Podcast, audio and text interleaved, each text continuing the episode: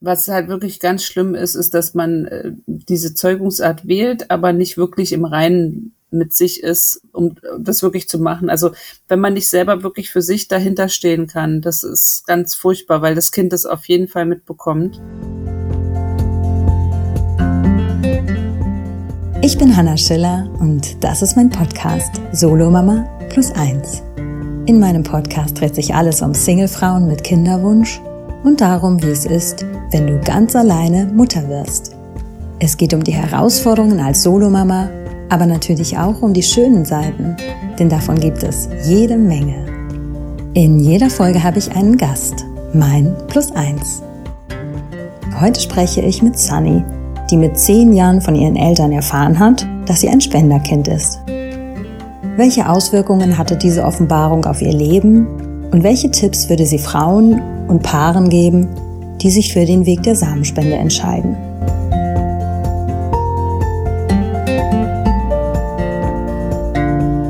Ich bin mit einer Samenspende gezeugt worden 1979 und habe das auch mit zehn Jahren schon erfahren von meinen Eltern, dass es so passiert ist sozusagen. Und ja, also ich werde meinen biologischen Vater höchstwahrscheinlich nie kennenlernen. Wie haben dir deine Eltern das mit zehn Jahren erklärt oder welchen Grund haben die gehabt, das dir zu, zu sagen zu diesem Zeitpunkt? Ähm, also ursprünglich der Plan war, dass ich das erst mit 18 erfahren sollte. Mein Vater hatte es dann doch wohl seinem besten Freund erzählt. Sie wollten es eigentlich niemandem sagen, ähm, bevor ich es weiß. Ja, bei meinem Vater ging halt öfter mal so größere Partys ab, sozusagen.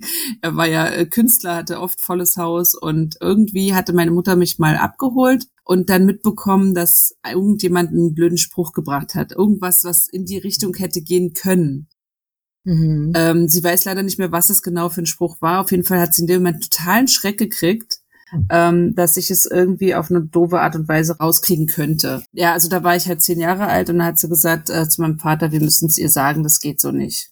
Also das, ich meine, ich stelle mir das auch vor, dass es für die beiden dann offensichtlich auch ein stetiger Druck war, das zu verheimlichen, was ja auch schon ein Lebensgeheimnis ist, sage ich mal. Wie haben die dir das denn dann mitgeteilt? Ähm, also ich habe nicht das Gefühl gehabt und auch das wurde mir jetzt auch im Nachhinein nicht bestätigt, dass es äh, für sie vorher ein Druck gewesen war. So, sie hatten einfach überhaupt nicht daran gedacht. Mhm. Also es war auch kein Geheimnis, was sie die ganze Zeit mit sich rumgetragen haben, sondern es war halt einfach nicht existent sozusagen.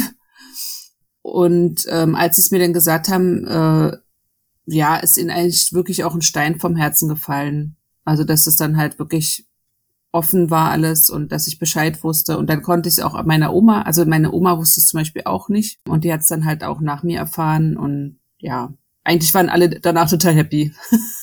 Und du auch? Ähm, ja, also nicht weniger oder mehr als vorher. Ähm, für mich war das in dem Moment vollkommen egal, also vollkommen irrelevant. Mein Papa war ja eh nicht bei uns zu Hause. Wir haben sich ja getrennt, als ich ein Jahr alt war. Ach so, die haben schon gar nicht mehr zusammengelebt. Genau, ja. also die waren schon, ich kannte die nie zusammen sozusagen. Aber er war trotzdem für dich dein Papa und du hattest auch regelmäßig trotzdem weiter in Kontakt zu ihm? Ganz genau, ja. Also ähm, es war für mich immer, es war keine Frage, wer mein Papa war. Also weder davor noch danach. Also es war immer ganz klar. Das finde ich interessant, dass du sagst, dass das für dich eigentlich gar nicht so eine große Rolle gespielt hat, wenn ich das jetzt so richtig verstehe. Genau.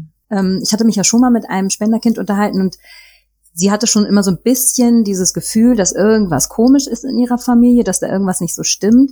Dieses Gefühl hattest du aber nicht. Nee, überhaupt nicht. Also es, es ist, wie gesagt, es gab keine dunkle Wolke, die da über der Familie geschwebt hat oder so, weil es halt einfach wirklich gar nicht in den Köpfen war. Haben Sie denn gesagt, warum, warum die diesen Weg gewählt ja, haben? Ja, klar. Also mein Vater ähm, hatte halt einen Leistenhoden. Also der, der zweite Hodensack ist bei der Geburt halt nicht mit rausgekommen, beziehungsweise das passiert ja meistens erst nach der Geburt. Das ist aber nicht richtig abgegangen sozusagen und das wurde dann auch leider nicht im Nachhinein korrigiert, weil man zu der Zeit einfach nicht darüber gesprochen hat und das ist dann einfach so geblieben. Geblieben, genau. Und ähm, dadurch waren halt die Spermien zu wenige und auch zu schwach. Und er konnte halt also eigentlich von Geburt an keine Kinder kriegen. Würdest du denn sagen, dass das was Positives ist, dass es diese Möglichkeit gab der Samenspende? Zu dem Zeitpunkt? Ja, auf jeden Fall. Also, also ich wäre ja sonst nicht entstanden. Deswegen, also für mich ist es immer schon was Positives gewesen, dass es halt so funktioniert hat. Ähm, ich war auch damals total dankbar äh, den Ärzten gegenüber und dem, dem Spender gegenüber. So negative Gedanken, also dass das alles nicht so richtig abgelaufen ist, wie es hätte ablaufen können, das kam dann auch alles erst ein bisschen später, als ich mich mehr mit dem Thema beschäftigt habe. Und was waren dann so deine, deine Gedanken, deine kritischen Gedanken dazu? Na, also es ist ja schon so, dass die Ärzte damals ziemlich viel verschwiegen haben und äh, vorangetrieben haben mit ihrer Anonymitätsklausel sozusagen, was sie hätten eigentlich nicht so machen dürfen. Also den Ärzten war damals schon bewusst, dass äh, das nicht in Ordnung ist dass der Samenspender sozusagen anonym bleibt. Ja, genau. Also es war schon in den 70ern ähm, auch äh, verankert, dass jeder Mensch das Recht halt, halt auf die Kenntnis hat. Also die haben bewusst dagegen verstoßen im Prinzip. Weißt du warum? Naja, ich denke, es war für die einfach simpler, äh, das Ganze voranzutreiben, also deren Forschung halt voranzutreiben damit die hatten wahrscheinlich einfach Angst, dass sich da keiner melden würde, wenn das heißt, dass nach 20 Jahren jemand auftauchen könnte, der dann irgendwie Forderungen hat oder so. Hm. Ich denke, es ist, das ist halt ja, das ist einfach einfach, aber also im Nachhinein würde ich auf jeden Fall jeden äh, Elternteil dazu raten, das so früh wie möglich aufzuklären für mein Verhältnis war es jetzt in Ordnung, dass es erst, sage ich mal in Anführungsstrichen mit zehn war. Es hätte jetzt früher sein können, aber sehr viel später, das wäre nicht gut gewesen. Gerade in meiner Entwicklung nicht, weil ab zwölf Jahren war ich so schwierig auch und ich bin ja dann auch mit 14 abgehauen von zu Hause und so. Das wäre, also wenn ich es zu so einem Zeitpunkt erfahren hätte, wäre es, glaube ich, eine richtige Krise gewesen. Aber dass, dass du abgehauen bist, das würdest du jetzt nicht unbedingt daran koppeln. Nee, nee, das hat damit gar nichts zu tun. Das hat ganz andere Gründe. Mhm. Du hast ja ein, ein YouTube-Video-Blog, habe ich gesehen, die Reagenzglas Baby. Erzähl doch mal ein bisschen, wie es dazu kam.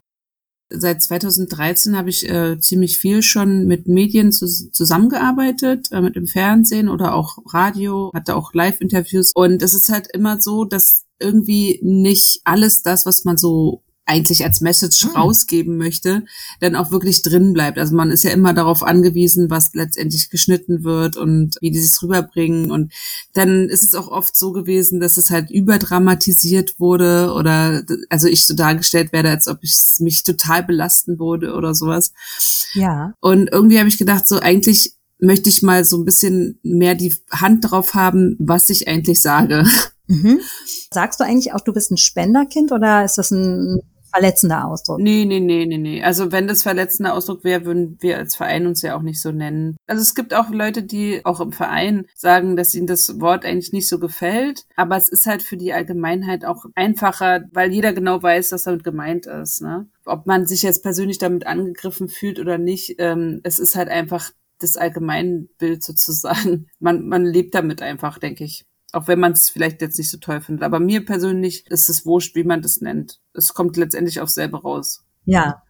Ich bin mir immer nicht so sicher, ob ich sage, es ist der Spender oder äh, der biologische Vater. Wie würdest du den Spender nennen? Also für mich ist es immer entweder ähm, der Spender oder mein Erzeuger. Manche Leute sagen ja auch Biodad. Ich kann mich damit nicht identifizieren. Ja, es ist, ist irgendwie so dieses äh, amerikanische sozusagen. Letztendlich, du kannst ja nicht wirklich was falsch machen, wenn du selber eine Bezeichnung wählst, weil keine Ahnung, jeder macht es halt für sich selber aus. Das Einzige, was man in diesem Punkt falsch machen kann, ist, dass man ähm, das, was der, was das Spenderkind dazu sagt, irgendwie in Frage stellt also jedes Kind hat ja so seine eigene Welt und seine eigene Bezeichnung. Ich habe zum Beispiel ähm, früher zu meinen Großeltern väterlicherseits habe ich immer Ömi und Öpi gesagt. Und äh, zu meiner, also mütterlicherseits war es halt immer Oma und Opa. Ich habe das auch sonst nirgendwo anders mal so gehört, aber irgendwie entwickelt sich sowas ja immer, ne? Ja, na klar, das ist ja auch ein Ausprobieren und so ein bisschen spielerisch auch für sich selbst das Entdecken. Ja, genau. Nachdem du das erfahren hast, ich habe einen anderen biologischen Vater, als ich dachte. Hast du das irgendwie deinen Freunden, deinem Umfeld erklärt? Ja, also ich habe da nie ein Geheimnis drum gemacht. Ähm, wenn jemand meinen Vater kennengelernt hat, habe ich das eigentlich immer so mit dazu gesagt, so von wegen, es ist aber nicht mein richtiger Vater. ähm, sollte nicht abwertend sein oder so, sondern es war einfach nur so ein Ding, äh, womit ich mich selber auch so ein bisschen wichtig gemacht habe. Ne? Also jetzt ganz krass gesagt, ich habe mich damit schon auch aufgespielt, weil ich das als was Besonderes empfunden habe ähm, und wollte auch so ein bisschen damit angeben, richtig, ja. Das ja, war schon Hat so. Hat dein Vater verletzt an manchen Stellen?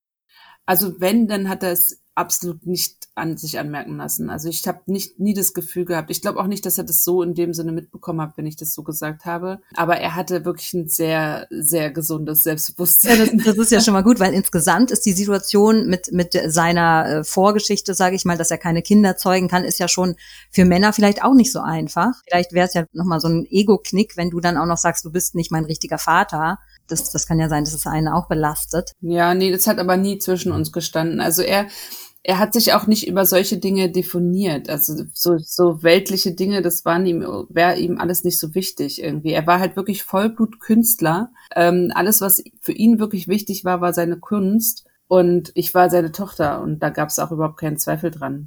Nochmal ganz kurz zurück zu deiner, ich sag mal, als du dann so ein bisschen damit auch gespielt hast, dass du, dass du das Kind von einem Samenspender bist. Ja. Welche Reaktion hast du denn da erfahren aus deinem Umfeld? Ähm, also dadurch, dass ich das ja eigentlich schon auch so ein bisschen gemacht habe, um mich wichtig zu machen, ähm, war ich eigentlich eher enttäuscht über die Reaktion, weil es eigentlich niemanden so wirklich interessiert hat. Ja, also es war wirklich nur so ein Aha, mh, cool, ja, interessant. Und dann war das Thema auch schon wieder beendet. Das ist ja vielleicht auch immer was anderes, wenn man das schon selber anspricht, als wenn man ein ganz großes Geheimnis darum macht, ne? Und jedes Mal lieber eher sich zurückhält. Das schürt ja dann noch die Neugier. Und jetzt mhm. ist es ja mhm. gut. Die Bombe ist geplatzt, okay. Und und jetzt? Ja, also es war es war eher so ein kleines Bömpchen, würde ich mal sagen. Ich kam mir auch Ewigkeiten so vor, als ob ich die einzige wäre, die so gezeugt wurde. Also man macht sich ja nicht wirklich darüber Gedanken, ob da noch andere sein könnten. Aber ich glaube, es ist auch vielleicht ein Vorteil war, dass ich in Berlin aufgewachsen bin, weil es, ich weiß nicht, man hat irgendwie andere Probleme in Berlin, als sich um so Scheiß zu kümmern. ja. Du hast vorhin meine ich gesagt, dass du deinen biologischen Vater, äh, den Erzeuger, wahrscheinlich niemals kennenlernen wirst. Wie kommst ja, du zu genau. der Annahme? Man macht sich ja schon so Theorien im Kopf, äh, was es für ein Mensch sein könnte. Und ich bin mittlerweile der Annahme, dass es ähm, wahrscheinlich der Arzt selber war, der damals gespendet hat. Aber der Arzt, der meine Mutter behandelt hat, der ist halt auch 94 schon gestorben. Und ja, im Moment deutet es für mich ziemlich viel darauf hin, dass er es selber war. Das heißt, ich werde ihn halt nicht kennenlernen können. Man kann jetzt ja auch nicht im Nachhinein nach dem Tod von jemandem so einen Vaterschaftstest machen. Wahrscheinlich ist auch ein bisschen komisch, oder? Könnte man theoretisch, ist sogar schon mal passiert, ähm, aber da ging es natürlich um mehrere Millionen Erbs Erbschaftsansprüche. Welchen solchen großen Auswirkungen, da macht man sowas vielleicht mal. Ich glaube, das war bei irgendeinem Van Gogh oder so, wurde das im Nachhinein noch gemacht. Nagel mich jetzt nicht drauf fest, es war irgendein Künstler oder so. Aber die einfachere Methode wäre eigentlich, dass seine Tochter äh, mal einen DNA-Test macht, aber die stellt sich da ein bisschen quer. Also die reagiert halt auf nichts. Bist du denn so, dass du dir manchmal denkst, oh, das habe ich bestimmt von ihm? Hm, habe ich eine Zeit lang gedacht, ähm, aber jetzt, wo ich meine Halbschwester auch kennengelernt habe, die ja vom gleichen Erzeuger ist, habe ich einige Dinge auch wieder revidiert, weil die Dinge, die ich dem Erzeuger zugeschrieben habe, das sind genau die gegenteiligen Dinge von denen, was sie dem Erzeuger zugeschrieben hat. Stimmt, deine Halbschwester, ne? Hast du eine? Genau, ich habe bis jetzt äh, eine Halbschwester gefunden über die DNA, also über den Family Finder in Amerika. Wie funktioniert das? Da müssen ja irre viele Leute registriert sein in dieser Datenbank. Ja, tatsächlich. Da sind sehr viele ähm, Menschen registriert und vor allen Dingen auch weltweit. Deswegen haben auch immer wieder Spenderkinder auch Halbgeschwister auf der ganzen Welt gefunden sozusagen. Und ich halt ja auch in Amerika. leider so weit weg. Also es ist halt tatsächlich so, dass man so, eine, so ein kleines Stäbchen zugeschickt bekommt, ähm, wo man dann mit, mit Hilfe der Mundschleimhaut ja so einen Abstrich nimmt und äh, das schickt man dann ein und die DNA wird dann irgendwie ja aufbereitet und mit anderen verglichen und ja, also dann bekommt man eine Nachricht, wenn man jemanden findet, der wirklich in nächster Linie verwandt ist. Und da kann man sich aber auch darauf verlassen, dass es auch wirklich so ist, weil es wurden ja schon super viele so zusammengeführt, Familien und Halbgeschwister. Ja, also es ist schon relativ zuverlässig. Man kann es dann ja auch nochmal abgleichen mit anderen Datenbanken oder so, aber es ist schon sehr, ziemlich zuverlässig. Also bei meiner Halbschwester war es sowieso so, dass wir vorher schon äh, so ein bisschen geschrieben hatten, weil sie bis zu dem Zeitpunkt auch die einzige und erste war, die vom gleichen Arzt gezeugt wurde wie ich und ist sie auch bis heute immer noch. Also es hat sich immer noch keiner bei uns gemeldet, der vom gleichen Arzt gezeugt wurde. Jedenfalls, das ist halt auch so ein Ding, wo ich denke, das ist irgendwie ein sehr großer Zufall, dass ausgerechnet sie dann auch von dem gleichen Erzeuger ist. Mm, so, ne? Mhm. Ja. Und was würdest du sagen, hat dich am meisten überrascht und gefreut, als du deine Halbschwester zum ersten Mal äh, gesehen hast? Überrascht, weiß nicht, also es war einfach grundsätzlich ein total emotionales Erlebnis, was ich nie vorher so erwartet hätte. Ich finde sie einfach auch mega hübsch. Das, das hat mich so ein bisschen vielleicht überrascht. Ja, also sie ist so super süß und herzlich und lieb. Ich hätte halt gedacht, wenn ich jemanden finde, der verwandt ist mit mir, also entweder Spender oder Halbgeschwister, dass es halt eher so ein bisschen kühlere Personen sind, äh, rationaler und nicht so emotional, weil ähm, das halt auch eine Sache ist, die, die ich halt von in mir habe, was ich halt nicht so richtig zuordnen kann. Dass du kühl und rational manchmal bist? Ja, genau. Also meine Mutter ist halt eher so ein bisschen emotional und, und aufbrausend und so. Und das habe ich eigentlich nicht so wirklich. Ja, und da hast du ein bisschen gedacht, dass da vielleicht eine Parallele auf jeden Fall schon mal sichtbar ist bei euch beiden. Aber das war dann offensichtlich nicht so. Ich habe ich hab ja auch das Video mit euch gesehen. Also ihr habt ja beide gestrahlt, als ihr euch einfach unterhalten habt. Das war richtig, richtig schön zu sehen. Hatte sie da Deutsch gesprochen? Ja, ja, ja. ja. Sie spricht total gut Deutsch. Ich bin auch total äh, fasziniert davon. Also ihr Vater ist ja Deutscher, ihre Mutter ist Perserin. Die ist aber in Amerika Amerika aufgewachsen, aber halt trotzdem auch mit Deutsch. Und sind Ihre Eltern noch zusammen, weißt du das? Ja, die sind noch zusammen. Hm. Wahrscheinlich habt ihr auch mal drüber gesprochen, wie es für sie ist, dass sie einen biologischen Spendervater hat. Für sie ist es, glaube ich, ein bisschen schwieriger, weil sie es halt auch sehr spät erst erfahren hat. Sie war ja auch schon äh, 36, glaube ich ja, also sie hat es ja erst äh, erfahren, kurz bevor wir uns gefunden haben, sozusagen. Und das hat sie schon ganz schön belastet, glaube ich. Und sie hat auch extrem versucht, sich zu engagieren, den Spender zu finden. Aber ich glaube, mittlerweile hat sie da auch so ein bisschen aufgegeben. Also ihr wäre das schon offensichtlich ein bisschen wichtiger dann als dir vielleicht. Ja, ich glaube schon. Ich weiß gerade gar nicht, wie es aktuell für sie ist, aber am Anfang war es auf jeden Fall so. Du weißt aber nicht, ob das ist, weil ihr was fehlt? Nee, also sie hat ja ihre Eltern, die leben ja auch beide noch und alles, aber ihre Eltern sind nicht ganz so emotional. Deswegen hat sie ja auch immer diese Emotionalität auf den Spender geschoben. Ich glaube, sie ist froh, dass sie mich auf jeden Fall erstmal gefunden hat, weil das schon so eine Art Ersatz ist sozusagen, weil man, man findet wenigstens eine Halbschwester, anstatt wenn man den Spender nicht, schon nicht findet. Ja, und ihr habt eine ähnliche Geschichte einfach, ne? Ja, genau. Könntest du dir diesen Weg auch vorstellen, ein äh, Kind mit einem Samenspender zu bekommen? Ja, theoretisch schon. Also ich hätte da grundsätzlich nichts dagegen. Ich weiß ja auch, wie ich es richtig machen würde. Ich verteufel das absolut nicht. Es gibt ja aber Spenderkinder, die das natürlich nicht so gut finden. Was ich dann auch mal gehört habe, jetzt nicht nur im Hinblick auf mich, sondern auch auf andere, die dann gefragt werden, ja, hast du denn auch mal an das Kind gedacht? Mit den Frauen, mit denen ich mich austausche, da denken die alle ganz, ganz viel an das Kind, was eventuell entstehen könnte neben den ganzen, ich sag mal, Grundlagen, so wie Finanzen, was kann ich meinem Kind bieten und emotionale Stabilität und so. Die Sache ist ja, und das sehen wir ja auch gerade, man kann ja nicht wissen, wie das Kind später wird, wie das Kind später dazu steht. Vielleicht findet auch ein Kind, was ganz von Anfang an aufgeklärt wird, das richtig schlimm. Und ein Kind, was vielleicht ein bisschen später, so wie du aufgeklärt wird oder vielleicht sogar noch später, sagt, ja gut, finde ich jetzt nicht so doll, aber ich kann damit gut umgehen. Ihr habt ja auch so Sätze, der, der Verein Spenderkinder gibt es ja auch viele Sätze, die man lieber nicht sagen sollte oder die man einfach nicht mehr hören kann. Das wäre bei mir zum Beispiel auch so ein Satz, wo ich mir denke, hast du dir denn auch mal über das Kind Gedanken gemacht? Ja, habe ich, aber inwieweit darf das denn dann nicht mehr meine Entscheidung beeinflussen? Verstehe, was du meinst, ähm, aber das heißt für mich nicht unbedingt, also wenn ich dich das jetzt fragen würde, dann würde ich damit nicht aussagen, dass es deine Entscheidung beeinflusst, sondern ich würde eigentlich nur wollen, dass man sich halt darüber Gedanken macht, dass man die Eventualität in Betracht zieht, dass dem Kind das wichtig sein könnte und nicht, dass es dann heißt, ja, weil ich jetzt ans Kind denke, darf ich mich nicht dafür entscheiden. Das ist nicht der Punkt da dabei, sondern einfach, dass man sich grundsätzlich darüber Gedanken macht und auch, was du auch in deinem Blog so schön schreibst, dass man einfach darauf vorbereitet ist, weißt du, auf, auf die Eventualitäten. Und das ist das Wichtige, dass man beide Seiten der Medaillen sich anschaut und nicht nur die positiven Aspekte sozusagen. Ja, es gibt ja mir auch so Sachen, wo ich äh, relativ gereizt drauf reagiere. Zum Beispiel passiert mir das ganz häufig oder auch im Internet liest man dann so Kommentare von wegen, ja, ich kenne meinen Vater auch nicht, so, ne? Und dann denke ich mir, ja, was, was willst du mir jetzt damit sagen? Inwiefern äh, hat es irgendeinen Einfluss auf mich, ja. Also es, es, es sagt einen überhaupt nichts aus und also für mich ist es immer so so so passiv-aggressiv, dass ich das für mich also so kommt es bei mir rüber von wegen mich interessiert es nicht, also hat es dich auch nicht zu interessieren. Ja. Ich hatte auch ein Video gesehen, wo dich offensichtlich ein Mann angeschrieben hat. Irgendein Privatspender hat dich angeschrieben, der großzügigerweise seinen Sperma spenden wollte. Also in erster Linie fand ich es einfach lächerlich. Ich meine, wie verzweifelt muss er sein, dass er wildfremde Menschen irgendwie im Internet anschreibt und sozusagen das, das anbietet, wo er noch nicht mal weiß, ob ein Kinderwunsch überhaupt existiert. Ich meine, es gibt ja Kinderwunschplattformen. Man kann sich ja auch gezielt an Frauen richten, wo man weiß, dass sie ein Kind haben wollen. Aber nein, er schreibt auf Facebook einfach irgendeine Frau an, die überhaupt keinen Zusammenhang damit hat, ja.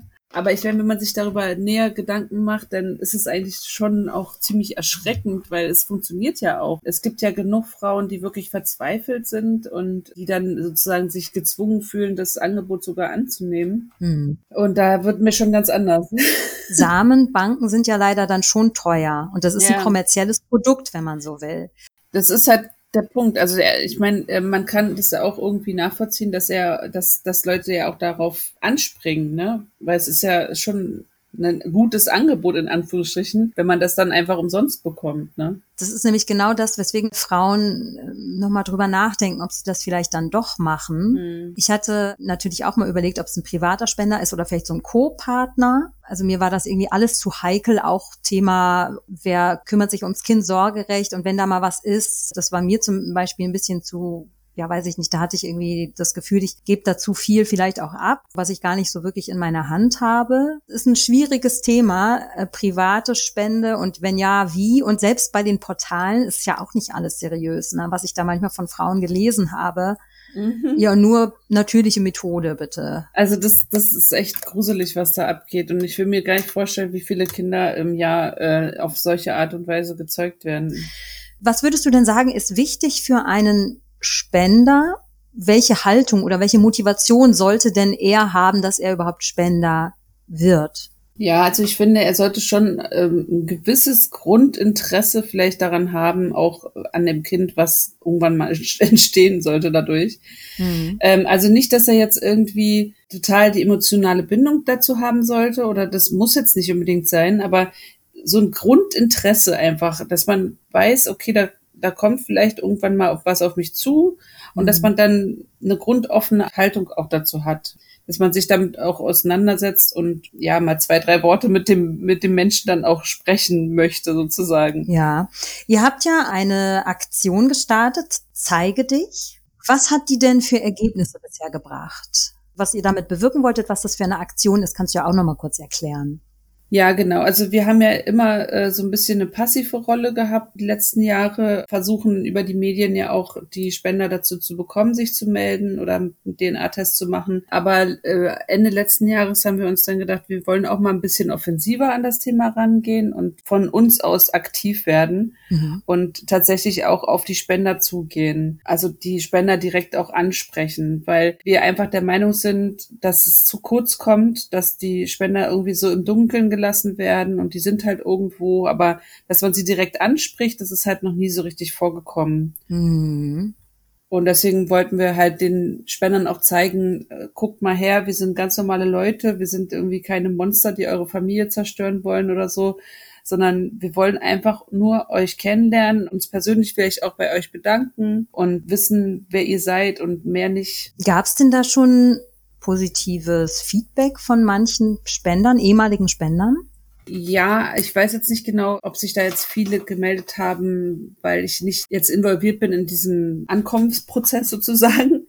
Ähm, aber ich habe schon viele positive Rückmeldungen bekommen, auch von sowieso von Spendern, die wir, mit denen wir vorher auch schon in Kontakt waren. Ja. Und es wird auch gut geklickt und geliked sozusagen. Also es kommt schon, glaube ich, ganz positiv an, ja.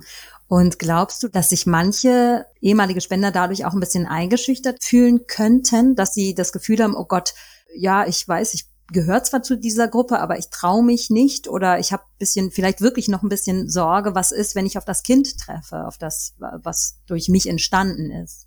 Ja, es kann natürlich sein, dass es manche Leute auch ein bisschen verängstigt, sage ich mal. Aber wir versuchen das ja schon auch sehr wenig aggressiv sozusagen zu machen. Ja ähm, und nicht, nicht so äh, mit der Pistole auf die Brust, sondern einfach nur sensibel mit dem Thema umzugehen auch. Hm. Und ich glaube, mehr kann man, also sensibler kann man das vielleicht gar nicht machen. Was schätzt du, wie viele gibt's so insgesamt Spender? Kann man da irgendwie so eine, so eine Nummer, Hausnummer nennen, so anonyme Spender? Oh Gott, anonyme Spender. Also für den Verein gibt's keine anonymen Spender, das sind Väter. Wenn du anonym eine Spende abgibst äh, oder, oder jetzt diese privaten Samenspender oder sowas, das ist halt einfach so, als ob du mit einer Frau Sex hast und ein Kind kriegst. Ne? Es ist keine Spende in dem Sinne. Nee, das ist es nicht. Und vor allen Dingen, wenn ich jetzt auch mal den finanziellen Aspekt betrachte, ist das wirklich keine Spende. Gibt es Abstufungen von dem, was du gut und was du nicht so gut findest zum Thema entweder Frau bekommt Kind durch One-Night-Stand, durch private Samenspende, durch anonyme Samenspende oder durch offene Samenspende von der Samenbank? Ja, also natürlich würde ich da auf jeden Fall die Samenbank bevorzugen, die halt die offene Spende praktiziert, weil es halt einfach wirklich die beste Methode für das Kind dann auch ist, um den Spender irgendwann mal kennenzulernen. Ja.